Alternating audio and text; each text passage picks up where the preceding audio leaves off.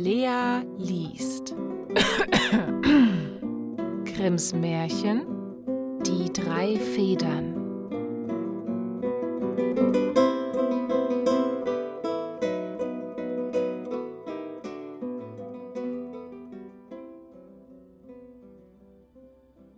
Es war einmal ein König, der hatte drei Söhne.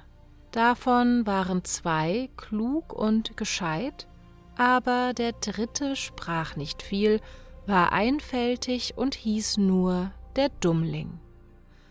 Als der König alt und schwach ward und an sein Ende dachte, wusste er nicht, welcher von seinen Söhnen nach ihm das Reich erben sollte. Da sprach er zu ihnen, Zieht aus, und wer mir den feinsten Teppich bringt, der soll nach meinem Tod König sein. Und damit es keinen Streit unter ihnen gab, führte er sie vor sein Schloss, blies drei Federn in die Luft und sprach, Wie die fliegen, so sollt ihr ziehen. Die eine Feder flog nach Osten, die andere nach Westen, die dritte flog aber geradeaus und flog nicht weit, sondern fiel bald zur Erde. Nun ging der eine Bruder rechts, der andere ging links, und sie lachten den Dummling aus, der bei der dritten Feder, da wo sie niedergefallen war, bleiben musste. Der Dummling setzte sich nieder und war traurig, da bemerkte er auf einmal, dass neben der Feder eine Falltüre lag. Er hob sie in die Höhe, fand eine Treppe und stieg hinab.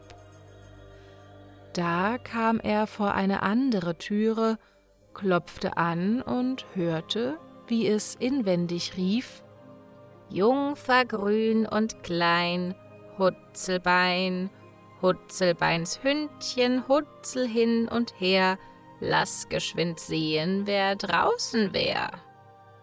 Die Türe tat sich auf, und er sah eine große, dicke Kröte sitzen und rings um sie eine Menge kleiner Kröten. Die dicke Kröte fragte, was sein Begehren wäre. Er antwortete, ich hätte gerne den schönsten und feinsten Teppich. Da rief sie eine Junge und sprach Jungfer grün und klein, Hutzelbein, Hutzelbeins Hündchen, Hutzel hin und her, bring mir die große Schachtel her. Die junge Kröte holte die Schachtel, und die dicke Kröte machte sie auf und gab dem Dummling einen Teppich daraus, so schön und so fein, wie oben auf der Erde keiner konnte gewebt werden. Da dankte er ihr und stieg wieder hinauf. Die beiden anderen hatten aber ihren jüngsten Bruder für so albern gehalten, dass sie glaubten, er würde gar nichts finden und aufbringen. Ach, was sollen wir uns mit Suchen groß Mühe geben, sprachen sie nahmen dem erstbesten Schäfersweib, das ihnen begegnete, die groben Tücher vom Leib und trugen sie dem König heim. Zu derselben Zeit kam auch der Dummling zurück und brachte seinen schönen Teppich. Und als der König den sah, staunte er und sprach Wenn es dem Recht nachgehen soll, so gehört dem Jüngsten das Königreich.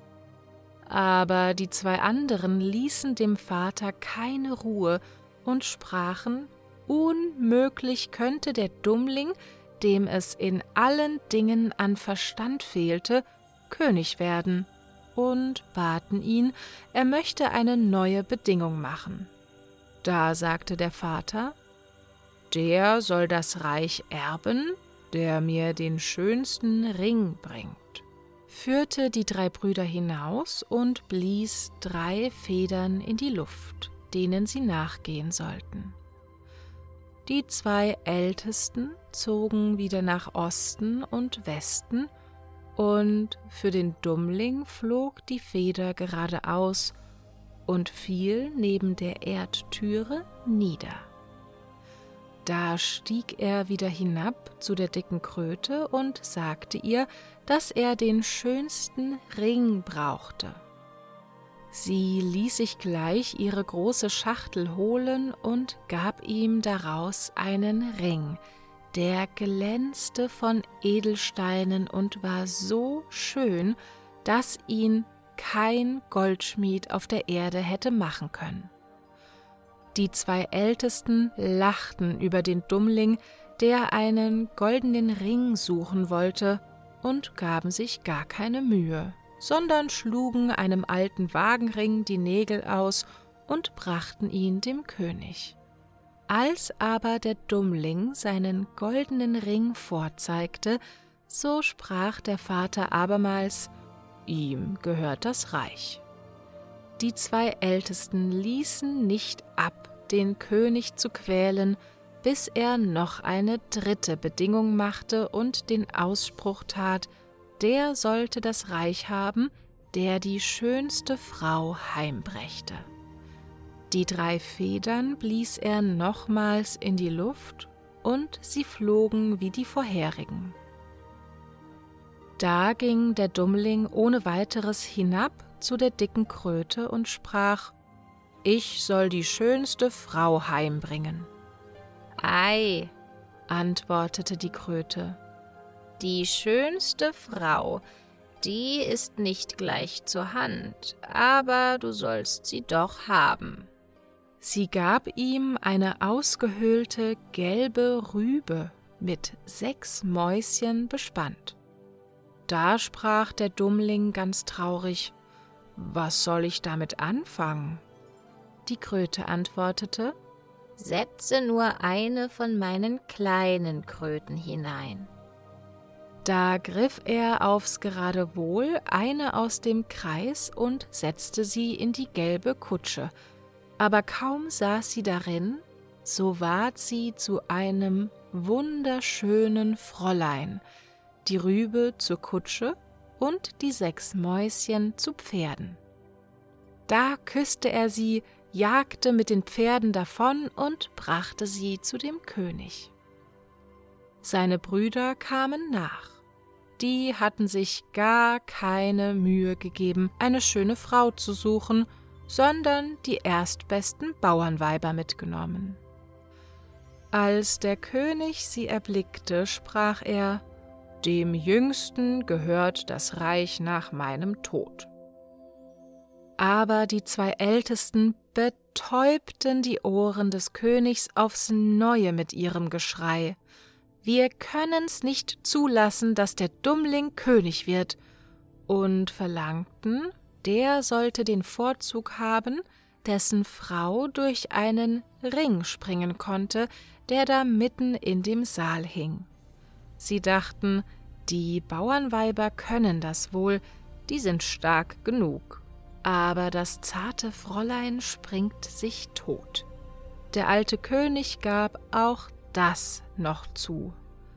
Da sprangen die zwei Bauernweiber, sprangen auch durch den Ring, waren aber so plump, dass sie fielen und ihre groben Arme und Beine entzweibrachen.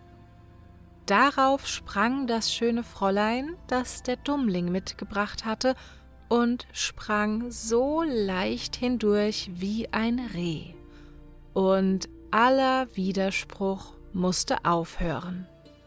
Also erhielt er die Krone und hat lange in Weisheit geherrscht.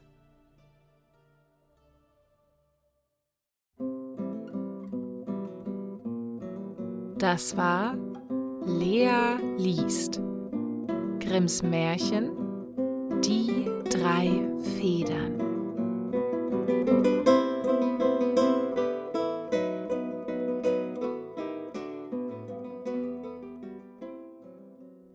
Hallo, hier ist Lea. Wenn euch das Märchen gefallen hat, schaut gerne bei mir auf Instagram vorbei. Dort findet ihr mich unter Lea liest vor. Und wenn euch das Märchen richtig gut gefallen hat oder ihr mich einfach so unterstützen wollt, könnt ihr mir unter buymeacoffee.com slash lealiest einen virtuellen Kaffee ausgeben. Alle Informationen und Links findet ihr auch in der Folgenbeschreibung auf Spotify. Danke und schlaft gut.